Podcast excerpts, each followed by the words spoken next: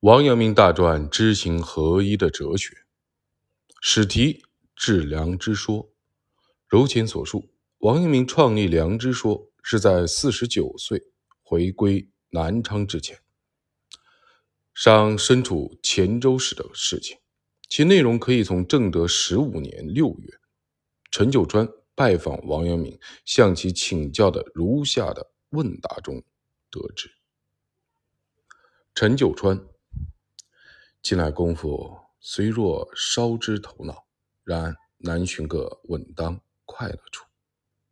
王阳明，而却去心上寻个天理，此正所谓理障。子间有个诀窍。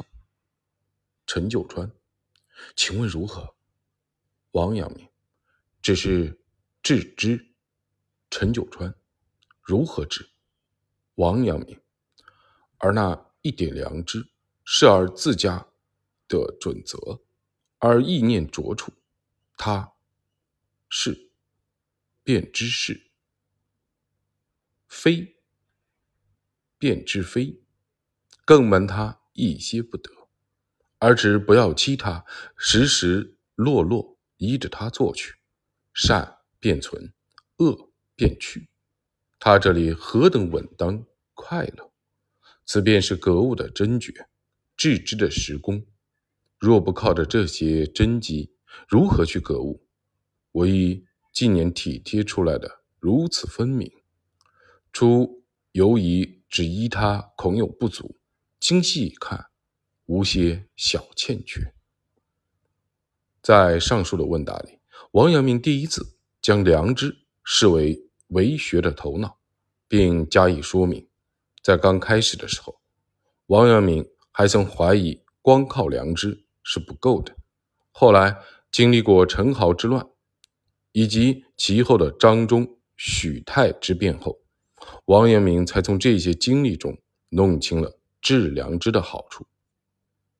嘉靖二年，五十二岁的王阳明在寄给门人薛侃的书信写道：“二字在前史终日论此。”同治中商多未撤，传奇录下卷中记录了王阳明与陈九川之间的如下讲学。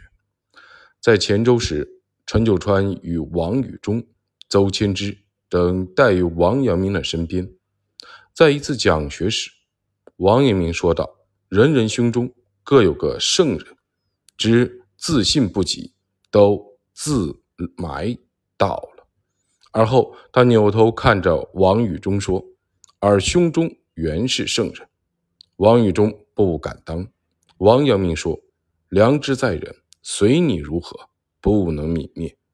虽盗贼亦自知不当为盗，换他做贼，他还扭捏。”又说：“这些字看得透彻，随他千言万语，是非成伪，道前辨明，何得的便是。”合不得的便非，如佛家说心印相似，真是个试金石指南针。只不过良知是自己不断修行上才可恢复的。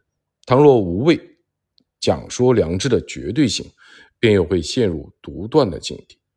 正德十五年九月，王阳明再次回到南昌，因为武宗此时依旧滞留在南京的行在所。尚未北归京师，江西百姓不堪重负，甚为不满。王阳明因此处置了朱宸濠搜刮掠夺来的财物，代百姓们交了租税，又改善了贸易的方法，想尽一切办法安顿民生，民心这才稍稍稳定了下来。这段时间里，王阳明给邹谦之写了一封信，信中说。自道省城政务纠纷，不复有乡将袭入黔中者，遂自己舵柄不敢放手，而贪流罕及。须仗有力如五千之者持号而来，庶能相助，更上一滩耳。也就是说，王阳明在南昌时，因为武宗的亲征军长期的滞留，导致人心惶惶。为了安定民生。王阳明整日陷于繁复错综的政务之中，无法静心讲学。然而，值得注意的是，他把遇到的事情沉着冷静比喻为于激流中逆水行舟的小船，并没有放开自己的舵柄，而这里的舵柄指的就是良知。王阳明确信，只要有了它，不管遇到再大的风浪，小船都不会被浪打翻。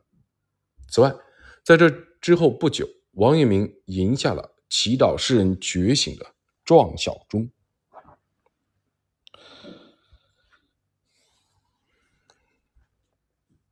下边这首《睡起偶成》，对于我们这些现代人来说，犹如振聋发聩的天籁之声。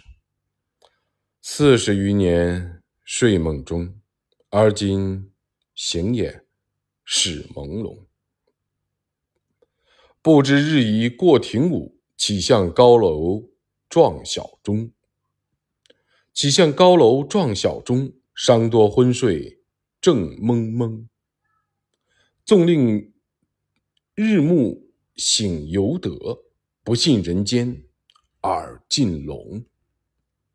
另外，王阳明又临下了《月夜二首》，下边的第二首就是王阳明以宏伟的气魄向世人提倡。自己的良知心学的警示之举。举世困酣睡，而谁偶独醒？几乎未能起，嗔目相怪惊。反为行者狂，群起环门争。柱似辍金堕，联络传微声。谁名荼毒蛊？闻者。皆昏冥，错而欲西为，奔走皆盈盈。何当闻此鼓，开耳天聪明。